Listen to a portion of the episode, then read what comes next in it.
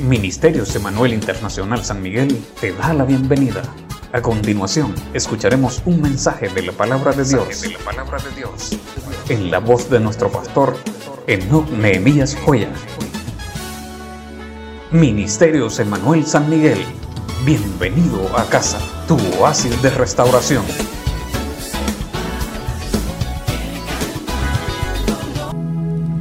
Llena este lugar, Espíritu Santo.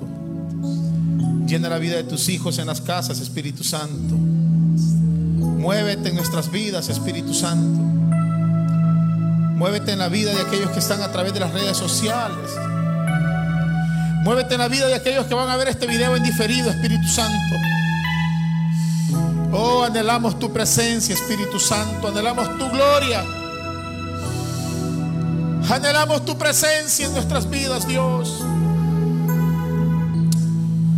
Oh, qué lindo eres, Dios. Qué lindo eres, Dios.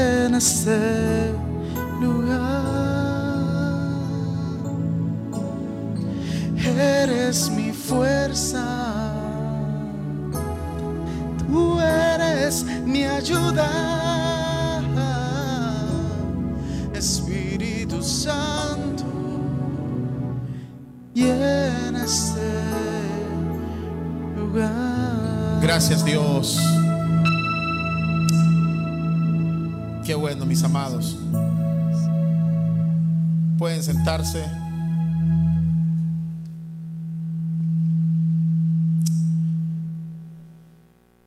Gracias.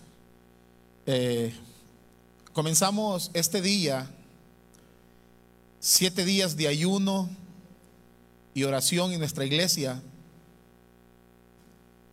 Todo el liderazgo de nuestra iglesia está comprometido con Dios y con ustedes a estarle clamando a Dios por la vida de ustedes. Y este día hemos estado clamando a Dios por las familias. Porque una iglesia es poderosa cuando tiene familias poderosas. Y cuando les hablo de poderosa, mis amados, no me vaya mal a entender porque nosotros pensamos que poderoso es, es- lo económico, no. Es lo intelectual, no. Poderoso es lo espiritual, los principios. Y Dios ponía en mi corazón, y este día le he estado clamando a Dios para que Dios restaure el sacerdocio de las casas, en los hogares. La Biblia dice que Dios puso al hombre como cabeza, como el sacerdote de la casa.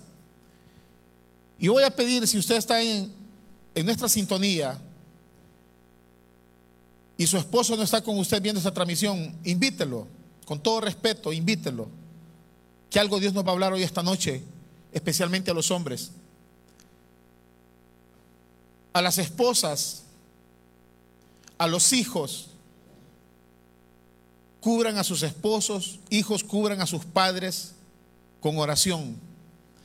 Pídanle que sea restaurado el sacerdote en esas casas, el sacerdocio que sea restaurado. Porque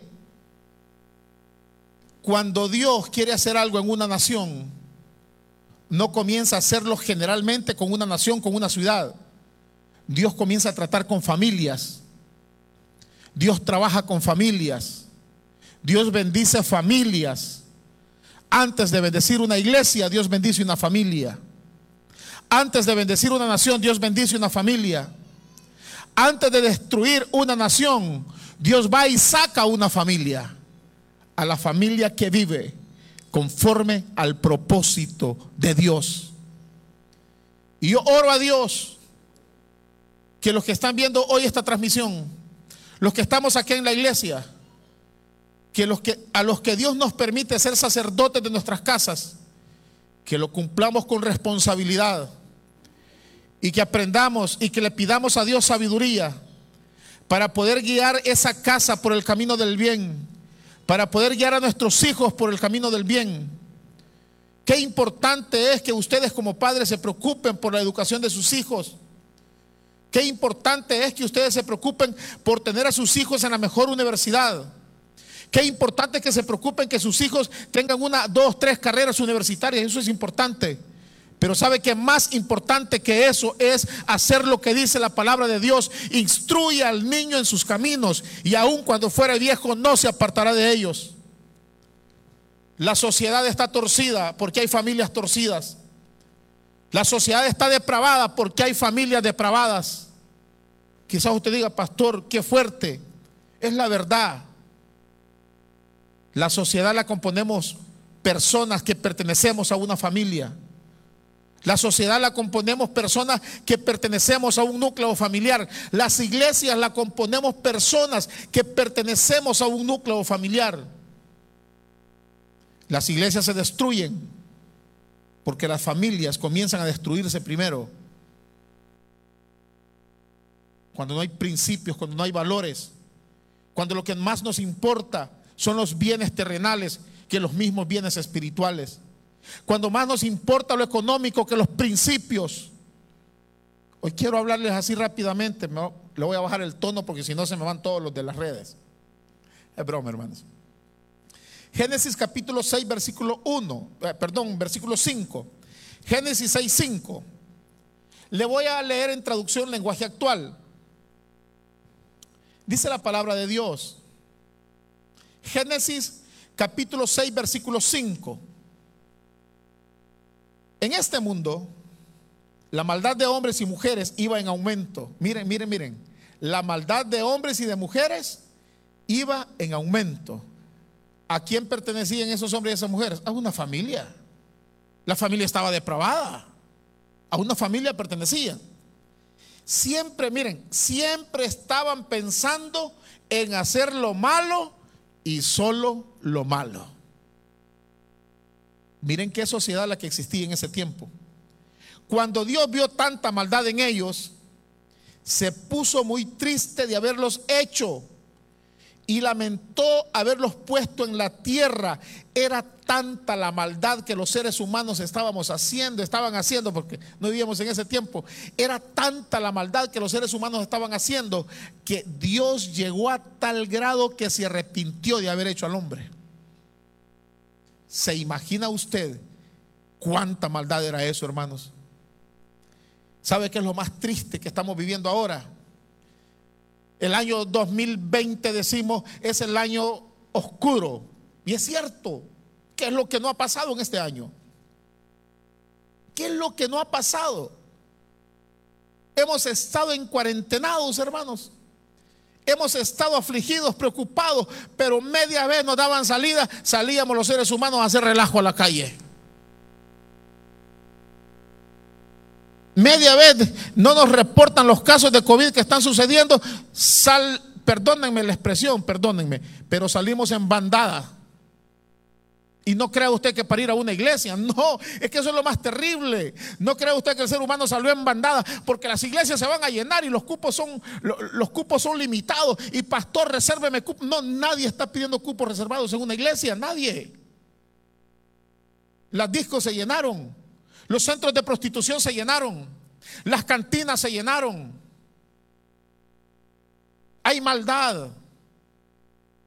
El hombre estaba desesperado porque no podía hacer a salir con la amante. La mujer estaba desesperada porque no podía salir con el amante. Y estaban desesperados, no estaban poniéndose a cuentas con Dios. Es terrible, hermanos. Miren, créanmelo, es terrible lo que estamos viviendo. Pero el ser humano como que si tal estamos viviendo momentos difíciles, no queremos dar el brazo a torcer. Pero sabe, perdónenme lo que les voy a decir, ¿saben dónde nos dan principios y valores? Es en los hogares. Por eso ustedes que están, los que estamos hoy acá y los que están a través de las redes sociales, si Dios te ha puesto como sacerdote de una casa, compórtate como tal. Enseñémosle a nuestros hijos principios y valores. Enseñémosle a nuestros hijos con el ejemplo. Enseñémosle a nuestros hijos el camino del bien. No cometamos errores porque al final quienes pagan los platos rotos son nuestros hijos. La Biblia dice que el pecado alcanza la tercera y cuarta generación. El error tuyo, el error mío, quizás no lo pagamos nosotros tan grave como lo van a pagar nuestros hijos antes de ir a pecar, antes de hacer cualquier cosa que a Dios no le agrada. No pienses tanto en tu vida, pensemos más en nuestros hijos. Muchas veces somos egoístas. Nosotros decimos, no, si no es tanto el problema, no, no me importa, no me importa lo que venga. Quizás a ti no te importe, pero lo que estás marcando a tus hijos, eso deberíamos de ponernos a pensar que los estamos marcando para mal y no para bien. Los pecados nuestros están llevando a la desgracia a nuestra familia. Se puso muy triste de haberlos hecho y lamentó haberlos puesto en la tierra. Por eso dijo, voy a borrar de este mundo a la humanidad que he creado. Alguien dice, entonces Dios no es amor. Sí, Dios es amor, pero también es fuego consumidor. Es que Dios es amor, pero Dios tiene paciencia, Dios tiene misericordia. Pero ¿sabía usted que hay un momento que la paciencia y la misericordia a Dios se le agotan? Y no porque Él es malo, es porque nosotros somos malos. Es porque los seres humanos nos comportamos exageradamente malos. Yo no sé si los que están viendo en otros países viven las cosas que nosotros vivimos aquí en el país. Mujeres dejando botados a sus hijos, otros asesinándolos, gente depravada. Y decimos, ¿qué será lo que está pasando? ¿Qué pasa con Dios? ¿Dónde está Dios? ¿Qué estamos haciendo nosotros? Preguntémonos mejor. ¿Qué estamos haciendo nosotros ahora para que esto esté sucediendo? Mis amados, ha llegado el tiempo de reflexionar y de pedirle a Dios perdón como sacerdotes de las casas. Pedirle a Dios perdón y decirle, Dios, perdónanos Ayúdanos a dirigir ese barco que tú nos has puesto, que es familia, por el camino del bien. Instruyamos a nuestros hijos por el camino del bien. Y dijo Dios, voy a borrar de este mundo la humanidad que he creado. Voy a acabar con toda la gente y con todos los animales. Preguntémonos un momento, ¿por qué cree usted que empecé predicando así medio enojado yo? pero ya estoy tranquilo. ¿Sabe por qué? Porque Dios se enojó ahí, hermanos. Entonces me da así como un permisito de medio enojarme a mí también. Es que miren, aquí entre nos da cólera la actitud de mucha gente usted. O muchas veces la actitud de nosotros. Da cólera, hermanos. Que no hemos aprendido todavía a vivir como verdaderos hijos de Dios. Entonces dijo Dios, voy a borrar, dijo Dios, voy a borrar de este mundo a la humanidad que he creado. Es, es, terrible. Voy a acabar con toda la gente y con todos los animales. Yo me, preguntaba cuando estaba estudiando esto ahora, ¿y qué culpa tienen los animales?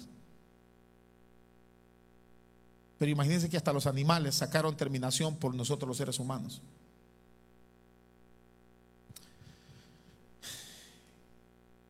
En las últimas tormentas, nuestros hermanos hondureños, era terrible ver las imágenes de las vacas que iban, hermanos, ahogándose, otras ahogadas. Y yo decía, qué terrible lo que estamos viviendo como humanidad. Pero es que nos hemos alejado de Dios. Perdónenme, pero es que nos hemos alejado de Dios.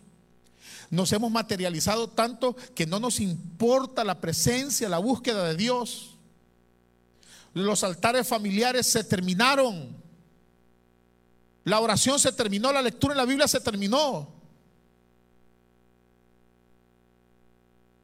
No nos importa las cosas de Dios. Estamos preocupados asegurando lo económico, está bien, asegúrelo. Pero más que lo económico, lo espiritual. Más que el estudio, los principios. Principios. Voy a borrar de este mundo la humanidad que he creado. Voy a acabar con toda la gente y con todos los animales. Estoy muy triste de haberlos hecho, dijo Dios. Pero aquí viene algo maravilloso. Sin embargo, si lo puede repetir ahí conmigo, sin embargo, esto es bien importante. Dios se fijó en Noé. Esto es maravilloso, hermanos. Esto es glorioso. Por eso yo le dije, estoy orando para que Dios restituya a los sacerdotes de las casas.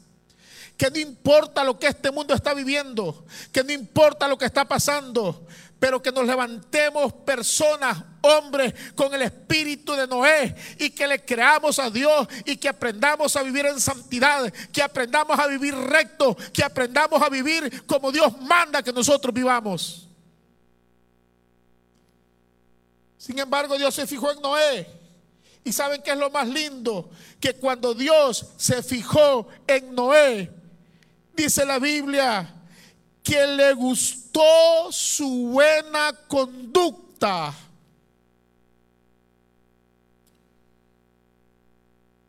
Les voy a contar algo aquí entre nos.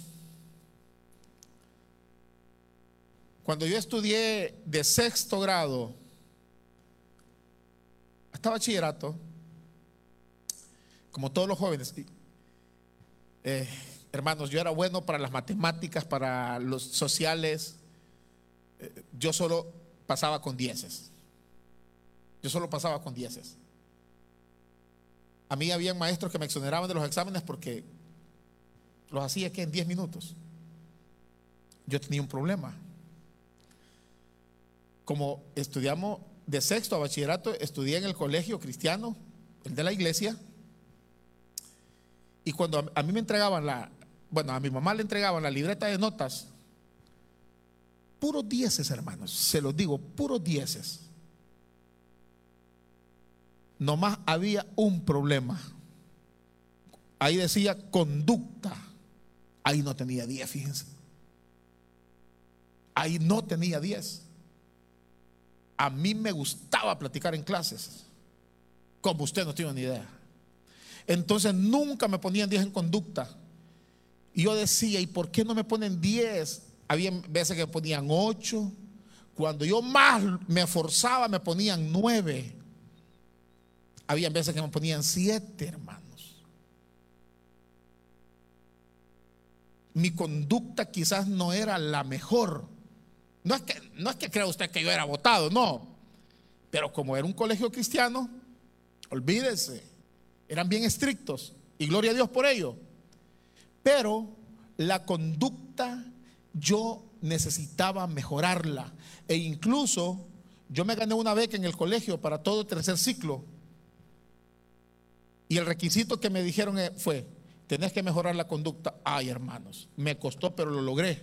Con el apoyo de una maestra que, a quien quise, ni a Tinita Fuentes, señora, uy, ni quiera Dios. Ella oraba, vení a orar por vos, me decía, y me ponía manos, oraba por mí ella, gran cristiana y me aconsejaba. Así mejoré la conducta y logré la beca. Pero miren, aquí dice, y le gustó su buena conducta. La pregunta es, preguntémonos nosotros los que estamos acá y los que están a través de las redes sociales, los que van a ver este video en diferido, ¿cómo estamos en ese aspecto con nosotros? No se preocupe que el que va a decir el vecino, el, hermano, el compañero de trabajo, no, preocupémonos preocupémonos por lo que va a decir Dios. ¿Qué va a decir Dios? ¿Qué dice Dios de mi conducta? De tu conducta. ¿Cuánto crees que nos pondría Dios del 1 al 10? ¿Ah? Aquí hagamos un ejercicio, los que están ahí en las redes sociales. Seamos honestos, ¿cuánto creen que les pondría Dios? Pongan el número. Del 1 al 10, ¿cuánto? ¿Un 5, un 6, un 7, un 8, un 10? ¿Qué sé yo cuánto? Pero ¿sabe qué? necesitamos, necesitamos urgentemente que nuestra conducta le guste no al pastor, no a los miembros, que le guste a Dios. Porque eso es lo que va a marcar la diferencia. Eso es lo que va a marcar la diferencia con nuestra familia. Padres, no te preocupes por qué va a decir tu esposa, tus hijos. Preocupémonos por qué va a decir Dios. ¿Estamos desempeñando bien el rol de padre? ¿Estamos desempeñando bien el rol como pastor? ¿Como líder? ¿Como director de un ministerio? ¿Lo estamos desempeñando bien? ¿O hemos aprendido a vivir de apariencia? A mí, me gusta tanto esta historia de Noé, hermanos. Porque miren lo que dice más adelante. Noé siempre obedeció a Dios. Noé siempre obedeció a Dios. Entre la gente de su tiempo no había nadie más bueno ni honrado que él. Oh, para que eso esté registrado aquí en la Biblia. Bueno y honrado hay gente que son buenos, pero no son honrados. Hacen negocios chuecos. Se bajan a medio mundo, pero salen como buenos samaritanos, apoyando y dando. Y dice, aquí, estamos. No, no era bueno y era honrado. Diga conmigo ahí que Dios nos ayude usted para que Dios tenga un buen concepto de nosotros para que Dios nos ponga un 10 en conducta. Tal vez no, pero por lo menos un 9, hermanos. Pero que no sea de 6 para abajo, porque de 6 para abajo estamos aplazados, que sea de 6 para arriba mínimo. Noé tuvo tres hijos, que fueron Zen, Can y Jafet. Dios se dio cuenta de lo que los habitantes de la tierra, la eran rebeldes y violentos. Por eso le dijo a Noé, voy a acabar con todos los seres vivientes de este mundo y, dejaré la tierra inhabitable porque está llena de violencia. Así que toma madera y hazte una casa flotante, unta la combrea por dentro y por fuera y construyela varios cuartos. La casa debe ser de tres pisos y medir 135 metros de largo, 22 metros de ancho y 13 metros de alto. Hazle un techo y una puerta en el costado y también ventanas a medio metro del techo yo voy a enviar sobre la tierra una lluvia tan fuerte que acabará con todo lo que tenga vida en este mundo. No quedará nada con vida. Sin embargo, miren, esto es lo maravilloso.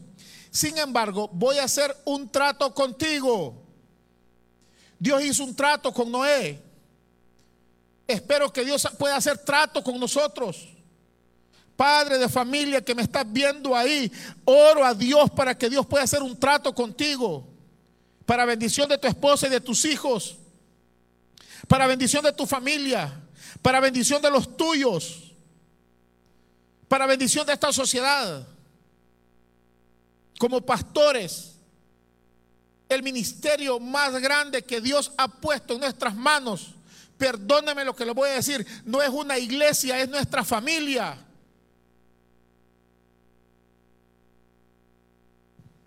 el privilegio más grande que Dios ha puesto en tus manos no es dirigir una iglesia, no es dirigir una empresa, no es dirigir una sociedad para los alcaldes, es dirigir bien su familia. Eso, hermanos. No es dirigir bien una escuela, es dirigir bien sus hijos. Sin embargo, voy a hacer un trato contigo.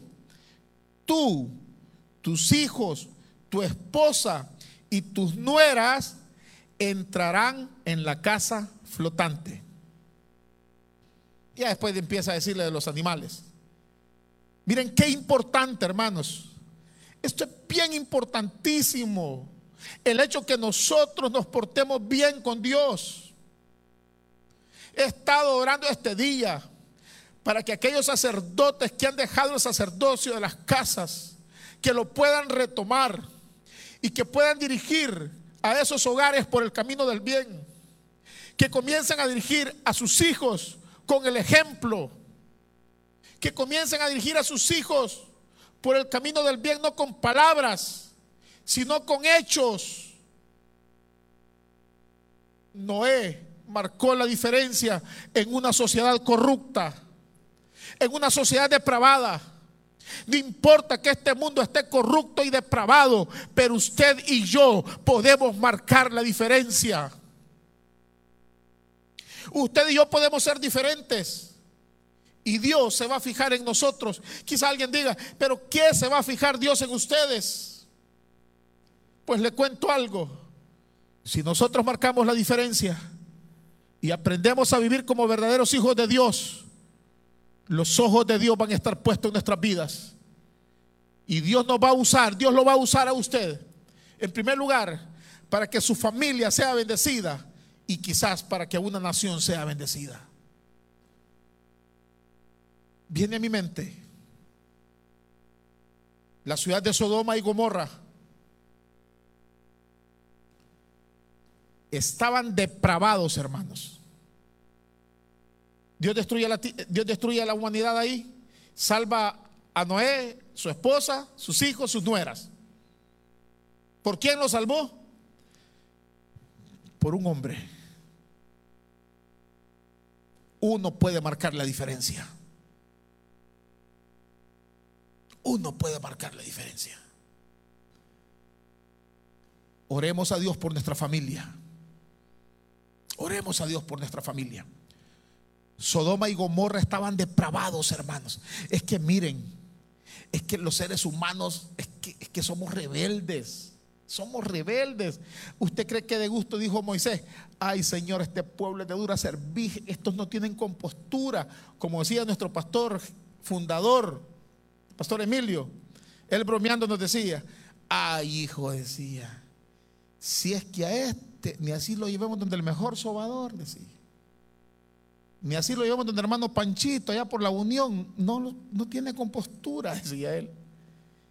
Y es que los seres humanos muchas veces no tenemos compostura. La gente se había depravado, hermanos. Y Dios iba a destruir a Sodoma y Gomorra. Y comienza a interceder. Abraham. Y le dice, si hay 50 justos, no los destruye. No, no los destruye. Si hay 50, no los destruyo. Y lo fue a buscar, no los encontró. Si hay 40, tampoco. Si hay 30, tampoco los destruyo. Si hay 20, no los destruyo. Pero no hay 20. Y si hay 10, es que no los destruyo si hay 10, pero no hay. Pero había un hombre. Había un hombre que estaba marcando la diferencia en Sodoma y Gomorra. Ese hombre se llamaba Lot. Y Dios le dijo, voy a destruir a Sodoma y Gomorra, pero no te preocupes, a mi siervo lo saco. Lo saco porque lo saco. Y dice la Biblia que mandó ángeles a sacar a a su esposa y a sus hijas. Otra familia bendecida porque un hombre se paró en la brecha. Hay mujeres, oiga bien esto que lo voy a decir fuerte.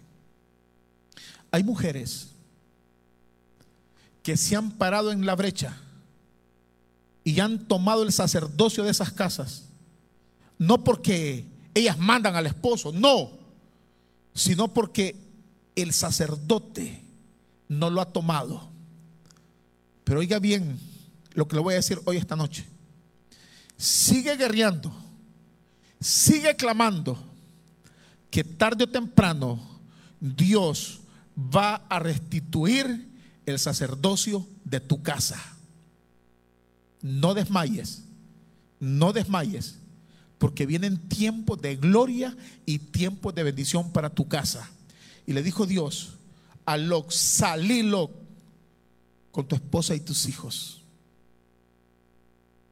Váyanse, váyanse, corran, huyan, escapen por su vida. Usted sabe la historia. Lastimosamente, la esposa de Lot, no sé qué dejaba ya, no sé. Piénselo usted, imagíneselo. Pero dice la Biblia que ella miró atrás y Dios, el ángel le dijo, no miren atrás. Y dice la Biblia que ella miró y se convirtió en una estatua de sal. Pero Lot y sus hijas siguieron, se escaparon, Dios los salvó. Para terminar, yo, quis, yo quisiera que los sacerdotes, los hombres, esos que se dicen ser machos, esos que gritan en la casa, aquí yo mando, que hagamos y que tomemos la mejor decisión de nuestras vidas.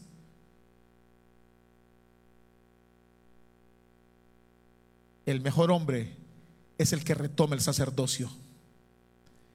Y que hagamos como dijo Josué.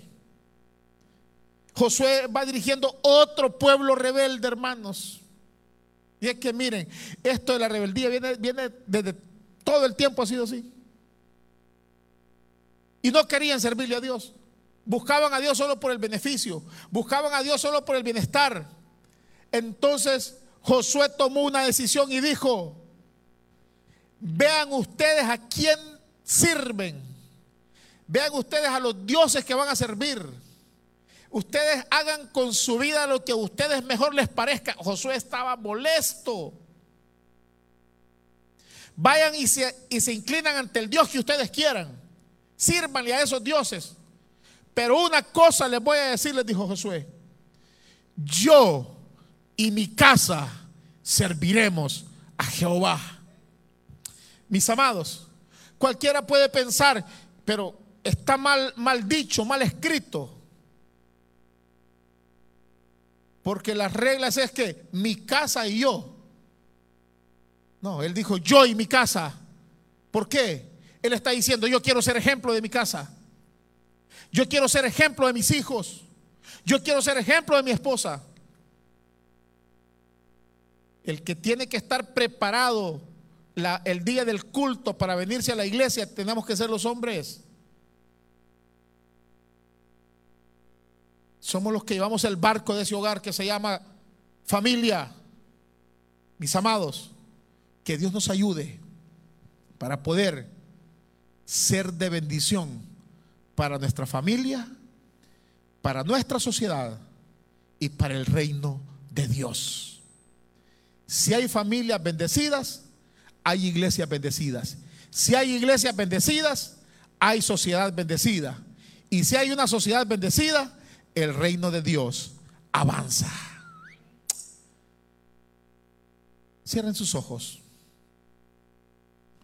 Padre de la Gloria, yo bendigo todos los hogares que estamos hoy, esta noche en este lugar. Y bendigo todos los que están conectados en esta transmisión. Los hogares. Los que van a ver este video en diferido. Padre de la Gloria, yo te pido que restituyas el sacerdocio de los hogares. Toca la vida de esos sacerdotes que estaban decepcionados, de esos sacerdotes que estaban desanimados, de esos sacerdotes que un día te sirvieron, pero que ahora se han alejado de ti. Toca la vida de ellos, Dios. Toca la vida, Padre, para que puedan ser de bendición para su familia, para sus hijos, para sus esposas, para las iglesias, para la sociedad, Dios. Si este mensaje ha sido de bendición para ti y sientes la necesidad de entregarle tu vida a Jesucristo, repite la siguiente oración. Señor Jesucristo, te recibo hoy como mi único y suficiente Salvador personal. Perdona todos mis pecados y escribe mi nombre en el libro de la vida. Gracias por mi salvación. Amén. Si has recibido a Jesucristo hoy, te invitamos a que te congregues con nosotros. Estamos ubicados sobre calle Elizabeth, Polígono B, número 5, Colonia Jardines del Volcán, San Miguel. Síguenos en nuestras redes sociales como Ministerios Emanuel San Miguel. Te esperamos.